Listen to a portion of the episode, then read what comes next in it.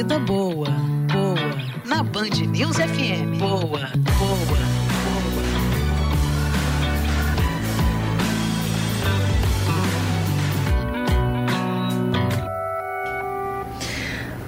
Tradicionalmente, às sextas-feiras, nossa vida fica melhor, boa, justamente também, ou melhor, principalmente pela companhia da Mariana Procópio aqui na nossa programação. Hoje, um pouquinho mais tarde, porém por uma boa causa, porque a gente recebeu aqui agora há pouco a visita de um ouvinte que veio trazer doações às vítimas das chuvas. Mari, bom dia, desculpa pelo atraso, viu?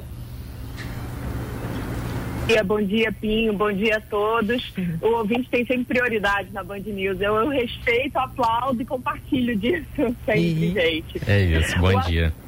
Bom dia, gente. O assunto de hoje da coluna acho que não poderia ser diferente quando a gente está falando de saúde nesses tempos atuais, adivinhe vamos falar de coronavírus, hum. né? Não tem como a gente fugir um pouco, mas eu, vou, eu quis trazer aqui um olhar um pouco diferente. Claro, vocês estão trazendo a notícia é, do factual, que a gente chama no jornalismo, né? Que é a notícia do dia, mas eu queria trazer um pouco do olhar do coronavírus através do olhar das crianças. Porque quem tem filhos, quem tem netos, sobrinhos, convive com qualquer criança próxima, sabe que elas têm sido bombardeadas, claro, uma grande quantidade de informação, algumas oficiais, outras não oficiais e que acabam, de certa forma, despertando um alarmismo. É por isso, primeiro, eu queria trazer o olhar delas, é, especificamente de duas que servem um pouco como exemplo para ilustrar o que, que, vem acontecendo um pouco com essa galerinha. Da Luana, de, de 10 anos, e do Eduardo, de 11 anos. Assim que começaram as notícias, gente, sobre o coronavírus, eles pediram para comprar, para os pais comprarem máscaras, é, ficaram muito preocupados,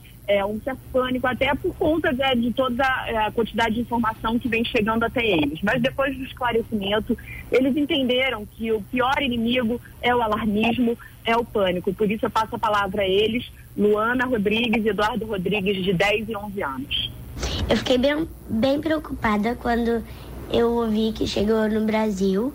Só que aí depois eu percebi que não era uma doença tão grave assim. É bem mais fácil você pegar um, um sarampo do que um coronavírus. Então aí eu já fiquei mais calma. O que mais me preocupa mesmo é o medo das pessoas, porque elas acham que tem que ficar comprando máscara para ficar em casa, sendo que em casa você não pega coronavírus.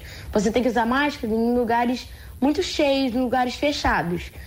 E é isso que eu acho sobre a preocupação do coronavírus.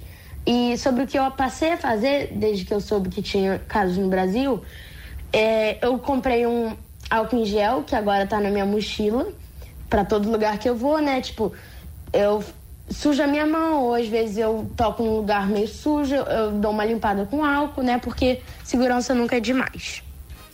Pois é, para a psicóloga Maria Tereza Johan, é preciso conversar abertamente com as crianças, mas sem alarmismo, exatamente para fazer esse tipo de esclarecimento.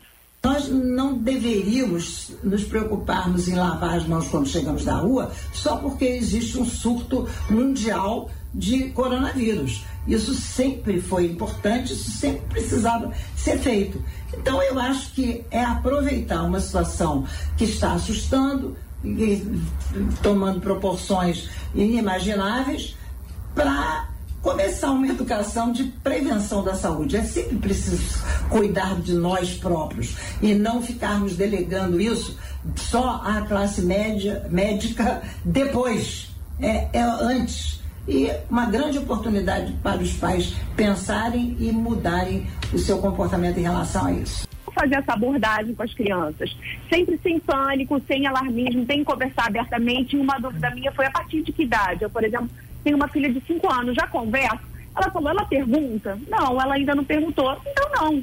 É, a criança mesmo vai te dar demonstração quando ela vai querer saber, quando ela tiver discernimento para entender sobre aquilo, sobre ela perguntar. E aí você senta, você esclarece abertamente. Claro que eu conversei com a minha filha sobre a importância da higiene, reforcei isso, porque a gente fala é, para fora, a gente sempre fala que tem que reforçar, mas dentro de casa depois a gente percebe. Gente, quando foi a última vez que eu sentei com ela e conversei sobre isso? Fazia já muito tempo. Então é isso, gente. Sem alarmismo, sem pânico, é. a gente consegue é, prevenir e, e, e, e, cercar essa criança de segurança, mas sem cercá-la de medo. E a Maria Tereza falou também sobre o sarampo, só mudando um pouquinho de assunto, mas para reportar isso uma notícia factual. Claro. Amanhã, né, gente? É o dia dele de combate ao sarampo também. Não é só para falar em corona e esquecer das outras. Amanhã tem vacinação é, nos postos de saúde também é importante. Com certeza. Entre 8 porque... da manhã e 5 da tarde, mais de 230 unidades é só aqui na capital abertas aí para o pessoal poder se imunizar o quanto antes. Eu diria até, claro, importantíssimo a gente ficar atento ao coronavírus, mas muito mais importante lutarmos contra o sarampo que ficou erradicado aí do Brasil por tanto tempo e agora esse ano já tivemos morte no Rio depois de duas décadas, vários casos, não chegamos a mil ainda e devido ao comportamento do, do Fluminense, a Secretaria de Saúde estima que a gente pode chegar a 10 mil esse ano.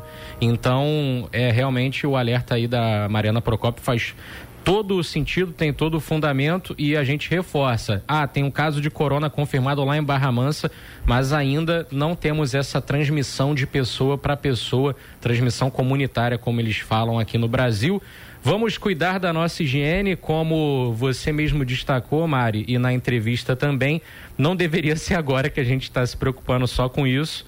Vamos é, usar esse momento então para exercitar e nos tornarmos mais higiênicos para o resto da nossa vida. Boa sexta e bom fim de semana para você. Bom fim de semana, Pinho, para vocês todos. Beijo, um abraço, gente. Tchau. Até a próxima. Tchau, tchau.